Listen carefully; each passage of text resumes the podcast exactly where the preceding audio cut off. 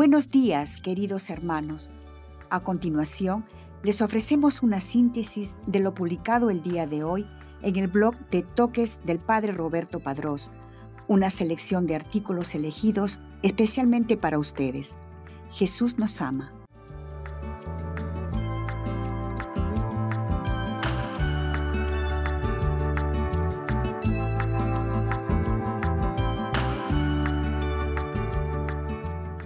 Día la iglesia conmemora a San Enrique, memoria litúrgica, 13 de julio. Emperador, martirologio romano. San Enrique, emperador de los romanos, que, según la tradición, de acuerdo con su esposa Cunegunda, puso gran empeño en reformar la vida de la iglesia y en propagar la fe en Cristo por toda Europa, donde, movido por un celo misionero, instituyó numerosas sedes episcopales y fundó monasterios. Murió en este día en Grona, cerca de Uttingen, en Franconia, en 1024. Etimológicamente, Enrique significa aquel que es jefe de hogar, es de origen germánico. Fecha de canonización, 4 de marzo de 1146 por el Papa Beato Eugenio III. Breve biografía. Nacido en el año 972 y fallecido en 1024, nieto de Carlomagno y sucesor de los tres Otones, fue el más grande apóstol de la paz en el segundo decenio del siglo XI y uno de los más destacados promotores de la civilización occidental, colaborando a la labor del papado y de los monjes de Cluny, de cuyo abad, San Odilon, fue gran amigo. Seguramente, a la primera impresión, nadie habría creído que bajo la pesada armadura de aquel caballero que cabalgaba con sus numerosas tropas por las grandes llanuras del imperio alemán se escondía un santo. Pasada ya la gloriosa restauración de Carlomagno, Europa en el siglo X vive una época de dejadez y brutalidad. Empiezan a aparecer los desastrosos efectos del feudalismo. La jerarquía eclesiástica está corroída por las investiduras y por doquier impera la ley del más fuerte. Parece imposible que aún vivan personas santas, y menos aún que lo sea uno de los numerosos príncipes feudales nos hallamos en la corte del duque de Baviera, Enrique el Batallador, y de su esposa Gisela de Borgoña. En el castillo ducal se celebra grandes festejos porque ha nacido el príncipe heredero. Se le pone, como a su padre, el nombre de Enrique. Los primeros años pasan plácidamente, pero pronto es víctima de la persecución su padre ha sido vencido en una de las interminables guerras familiares y se ha visto obligado a huir. Sin embargo, las cosas volverán a su lugar. El padre recobrará el ducado con todas sus posesiones y Enrique podrá dedicarse al cultivo de las letras bajo la dirección de Wolfgang, el santo obispo de Ratisbona. Wolfgang no solo forma su inteligencia, sino también su voluntad dándole una esmerada educación cristiana y una sólida piedad.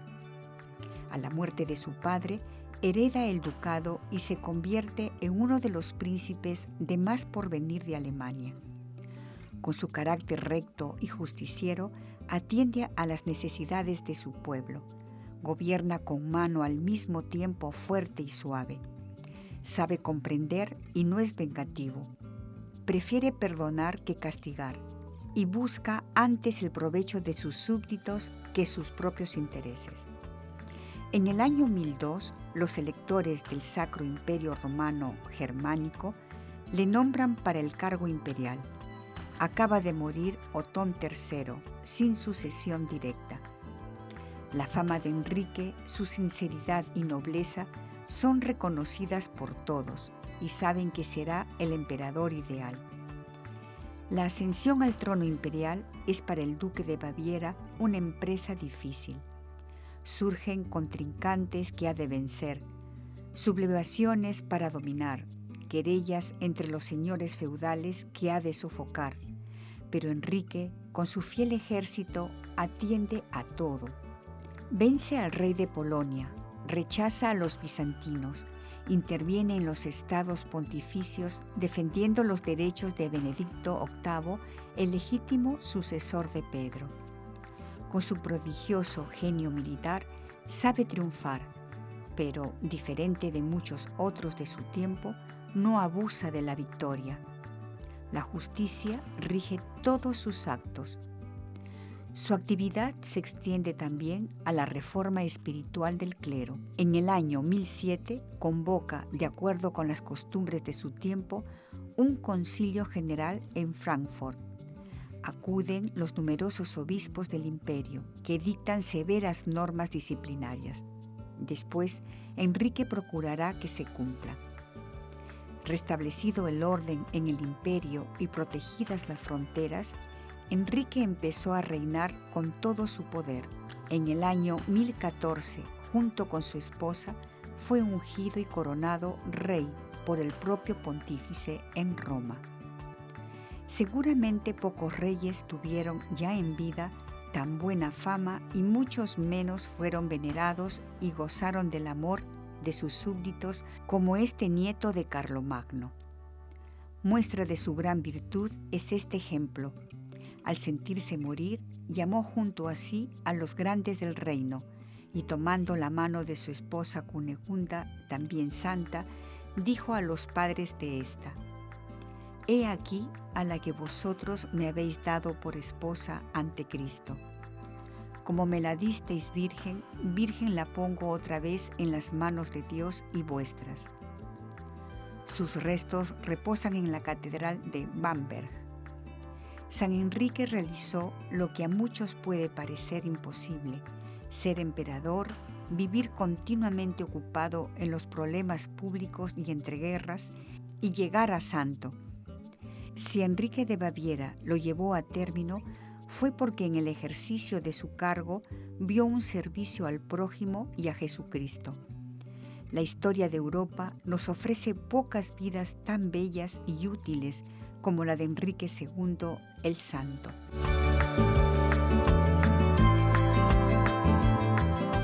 A continuación, una breve meditación acerca del Evangelio del día el centro del amor. Santo Evangelio según San Mateo, lunes decimoquinto del tiempo ordinario. En el nombre del Padre, y del Hijo, y del Espíritu Santo. Amén. Cristo, Rey nuestro, venga tu reino. Oración preparatoria.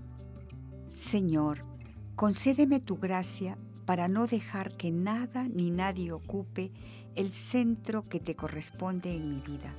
Evangelio del día del Santo Evangelio según San Mateo capítulo 10 versículo 34 y capítulo 11 versículo 1.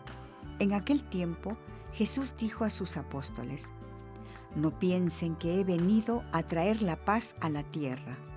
No he venido a traer la paz, sino la guerra. He venido a enfrentar al hijo con su padre a la hija con su madre, a la nuera con su suegra, y los enemigos de cada uno serán los de su propia familia. El que ama a su padre o a su madre más que a mí, no es digno de mí. El que ama a su hijo o a su hija más que a mí, no es digno de mí. Y el que no toma su cruz y me sigue, no es digno de mí. El que salve su vida la perderá, y el que la pierda por mí la salvará. Quien los recibe a ustedes, me recibe a mí, y quien me recibe a mí, recibe al que me ha enviado. El que recibe a un profeta por ser profeta, recibirá recompensa de profeta. El que recibe a un justo por ser justo, recibirá recompensa de justo. Quien diere, aunque no sea más que un vaso de agua fría, a uno de estos pequeños, por ser discípulo mío, yo les aseguro que no perderá su recompensa. Cuando acabó de dar instrucciones a sus doce discípulos, Jesús partió de ahí para enseñar y predicar en otras ocasiones. Palabra del Señor, gloria a ti, Señor Jesús. Medita lo que Dios te dice en el Evangelio. Este es un pasaje difícil de entender. Jesús, hablándonos de enfrentamiento con mis hermanos, ¿cómo interpretarlo? Sugiero que comencemos al revés es decir, por el final. El Evangelio nos menciona claramente que Jesús estaba dando instrucciones a sus discípulos. No estaba hablando a un público en general, estaba más bien formando a aquellos a quienes correspondería llevar su mensaje por todos los pueblos. ¿Y qué les decía? Quien los recibe a ustedes, me recibe a mí, y quien me recibe a mí, recibe al que me ha enviado. Esto es, ninguno de los apóstoles será acogido por ser el más apto, o el más astuto, o el más inteligente. No. Todo cuanto reciban les vendrá por el hecho de anunciar a Cristo. Del mismo modo que Cristo es quien es porque nos anuncia al Padre que lo envió. Hay aquí un elemento de lealtad que vale la pena profundizar en nuestra oración. Lo que vemos es, en la práctica, la nueva alianza que Dios establece con los hombres, en su Hijo. Llegamos después al núcleo del mensaje, es decir, al centro del amor. No es coincidencia que, se lea como se lea, estos versículos están a la mitad de las palabras de Jesús. En resumen, lo que Él está diciendo es que si colocamos cualquier amor por encima del que le mostramos a Él, no somos dignos de su amor. No es simplemente que Jesús esté teniendo un desplante de celos, antes bien está mostrándonos la verdadera jerarquía del amor. Es esta también la experiencia del pueblo de Israel. Amarás al Señor tu Dios con todo tu corazón, con toda tu alma y con todas tus fuerzas. Primero, amar a Dios. Es desde allí que saldrán y se ordenarán los demás amores de nuestra vida. Y ahora la parte final, que no parece tan dura después de entender la radicalidad del amor al que Jesús nos llama, pues en efecto, la guerra se da cuando los hombres amamos nuestros ídolos, sean cual sean. Cuando olvidamos que a Dios le corresponde ocupar su trono en nuestra vida, es inevitable que enfrentemos dificultades. San Pablo interpretó muy bien esto cuando afirmó, Nada ni nadie nos separará del amor de Dios en Cristo Jesús.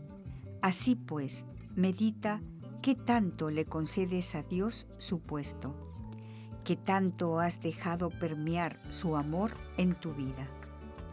Pero Jesús nos recuerda que su vía es la vía del amor y no existe el verdadero amor sin sacrificio de sí mismo. Estamos llamados a no dejarnos absorber por la visión de este mundo, sino a ser cada vez más conscientes de la necesidad y de la fatiga para nosotros cristianos de caminar siempre a contracorriente y cuesta arriba. Jesús completa su propuesta con palabras que expresan una gran sabiduría siempre válida, porque desafían la mentalidad y los comportamientos egocéntricos. Él exhorta, quien quiera salvar su vida la perderá, pero quien pierda su vida por mí la encontrará.